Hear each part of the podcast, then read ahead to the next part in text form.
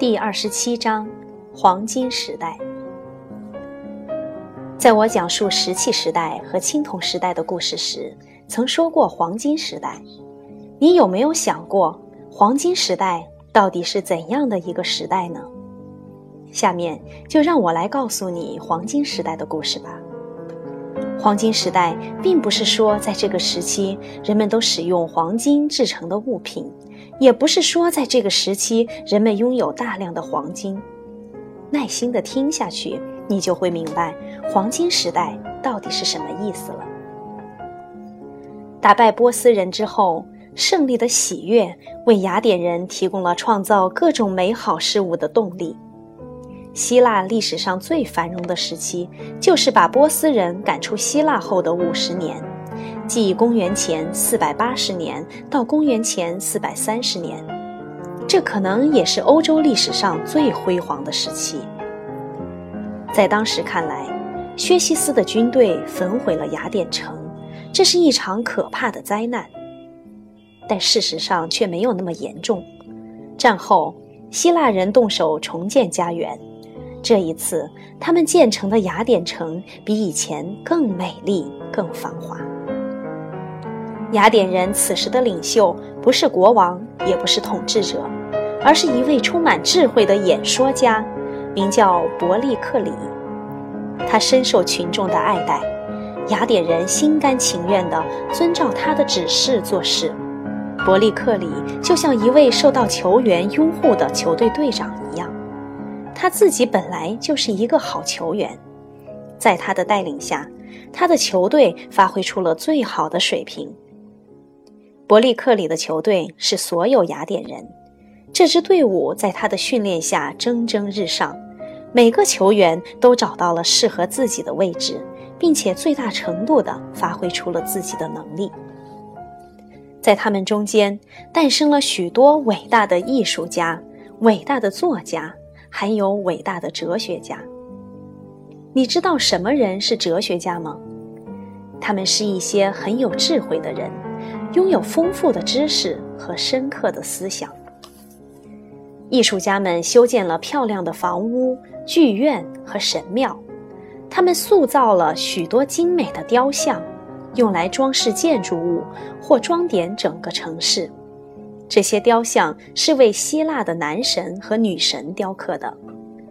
哲学家们用言传身教，告诉人们如何才能变得聪明、善良。作家们写出许多美妙的诗歌和戏剧，这些戏剧跟我们现在的戏剧不一样，他们只讲述关于神灵的故事。剧院也不像我们现在的剧院，他们都是些露天剧场。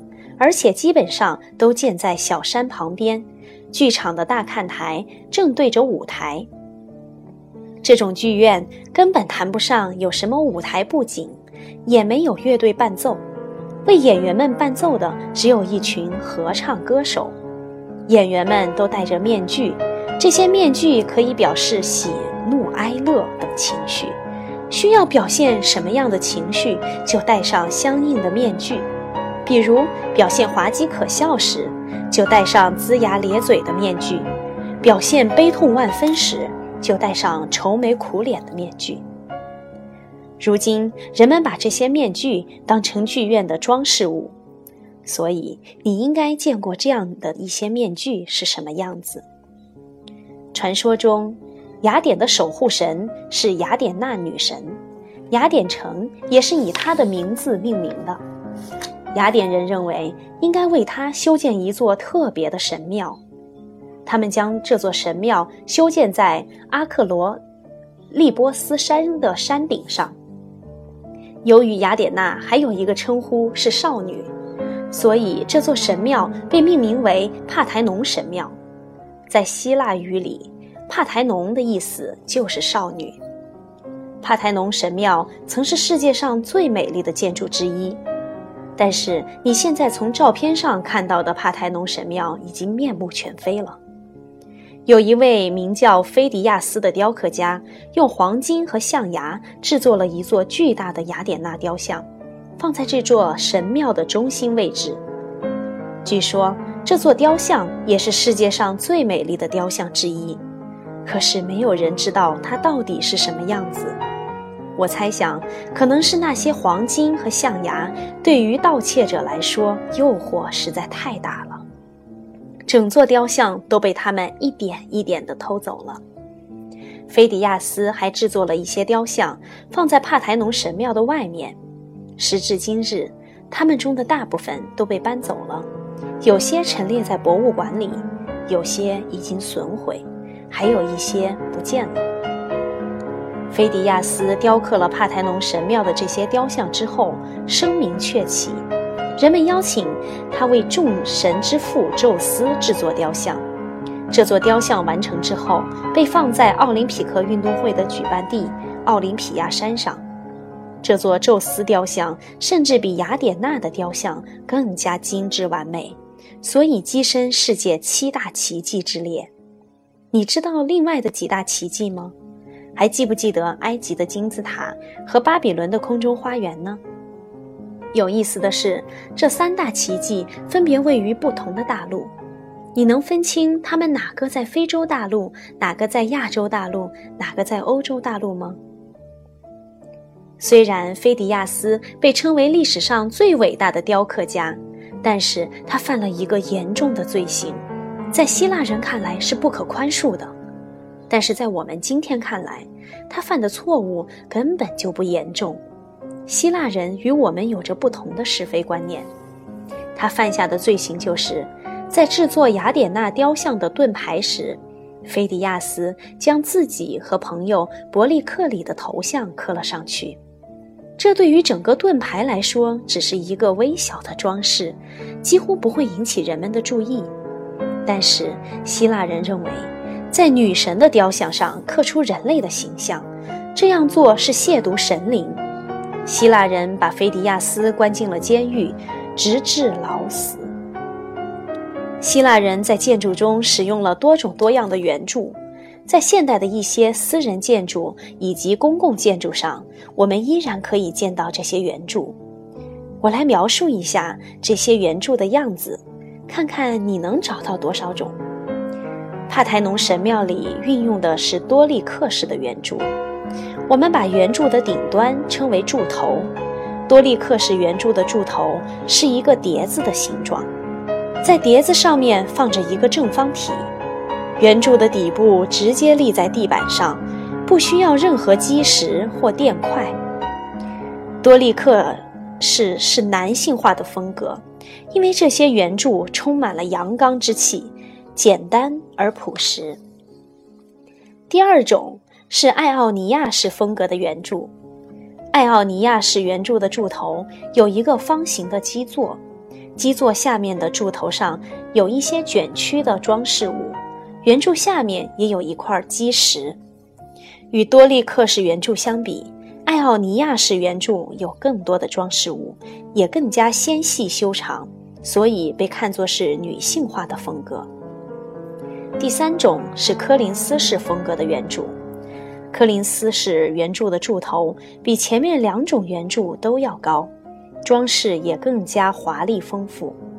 据说一位建筑师偶然看到一个小孩的墓前摆着装满玩具的篮子，这个篮子上面盖着一片瓦，刚好放在一棵狼勺的根上。